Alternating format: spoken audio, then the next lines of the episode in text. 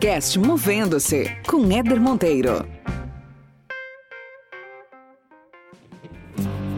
Esse podcast existe para te provocar a enxergar a carreira de outra forma. Meu objetivo aqui é que a cada episódio você termine melhor do que quando começou, com mais conhecimento, com novas ideias, mais autoconsciência e mais inspiração para fazer gestão da sua trajetória profissional.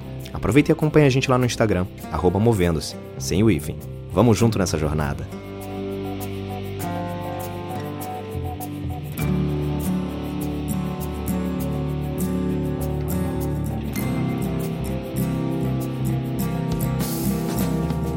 Muito bem, muito bem. Começando mais uma resenha aqui no podcast Movendo-se.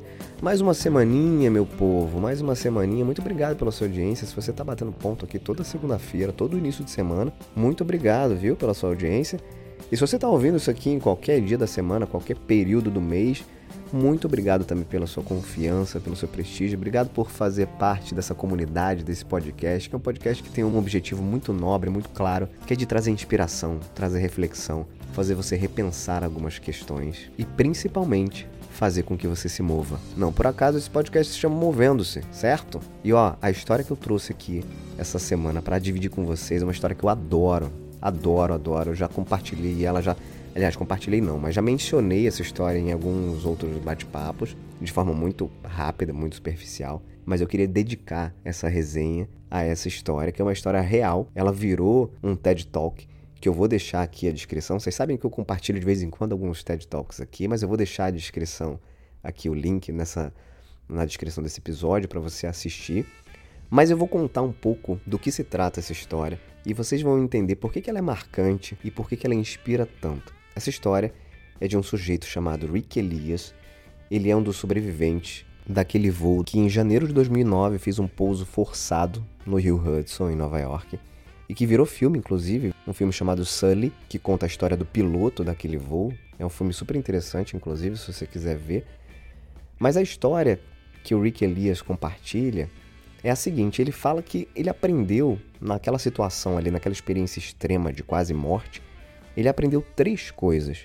Primeiro você vai perceber que assim é super interessante ele contando os momentos dramáticos, né, que o piloto desliga os motores. Então ele fala: Putz, você não tem noção de como é que você está numa aeronave com fumaça, você perceber que os motores estão desligados e você ouvir o piloto dizer: Prepare-se para o impacto. E isso foi uma coisa muito marcante na vida dele, né? uma experiência de quase morte. Ele fala então que essas três coisas que ele aprendeu foram as seguintes: a primeira delas é que as coisas podem mudar de forma muito inesperada na nossa vida. E isso fez, por exemplo, com que ele criasse um ditado, que inclusive virou nome aqui para essa resenha, que é ele colecionar somente vinhos ruins. Ele diz o seguinte: na minha adega não tem vinho bom. Se eu tenho um vinho bom e eu tô com uma pessoa ali e eu quero beber, eu vou beber. Eu não vou mais esperar aquela ocasião super importante, aquela, aquela data específica, aquele momento mais do que especial, porque eu não sei o que pode acontecer amanhã.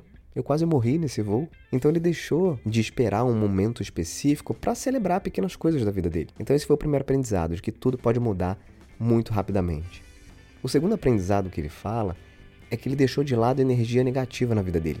Ele fala assim: caramba, eu, sabe, aquelas discussões bobas que eu tinha. Eu, por exemplo, não brigo mais com minha esposa tem dois anos.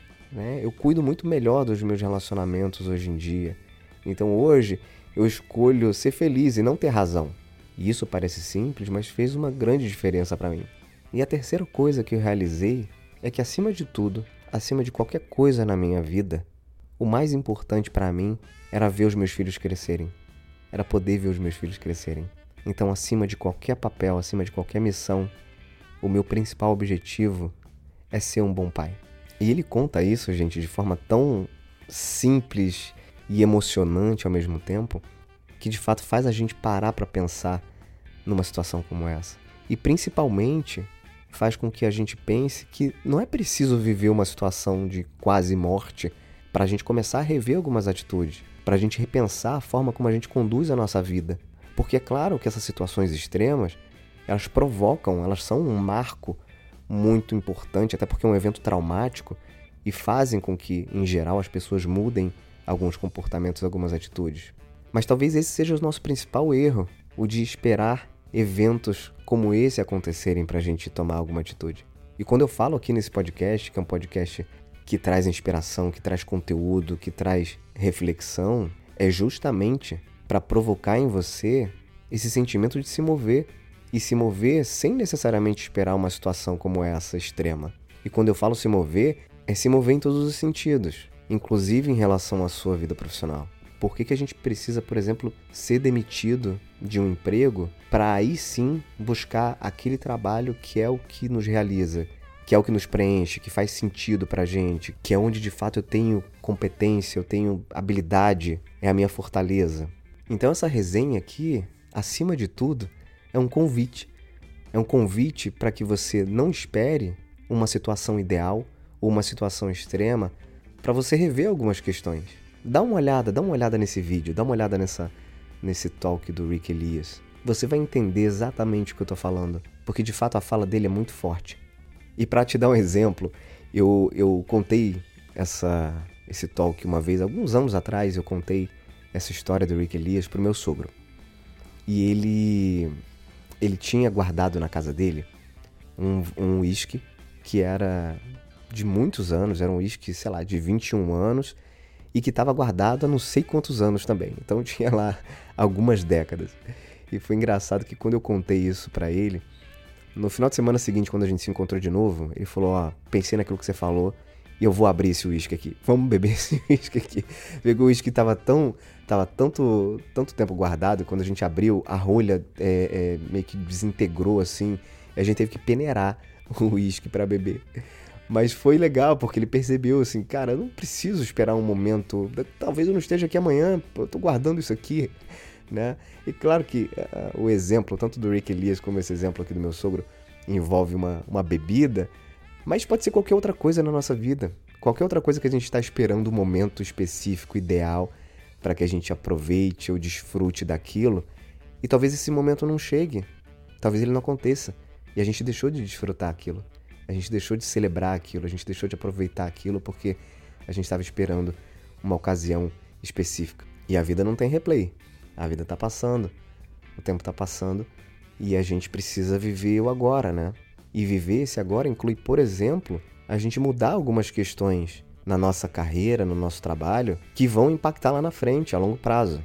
E às vezes a gente deixa para tomar a atitude, tomar a decisão já muito tarde. E aí a conta chegou e não tem mais muito o que fazer. Certo?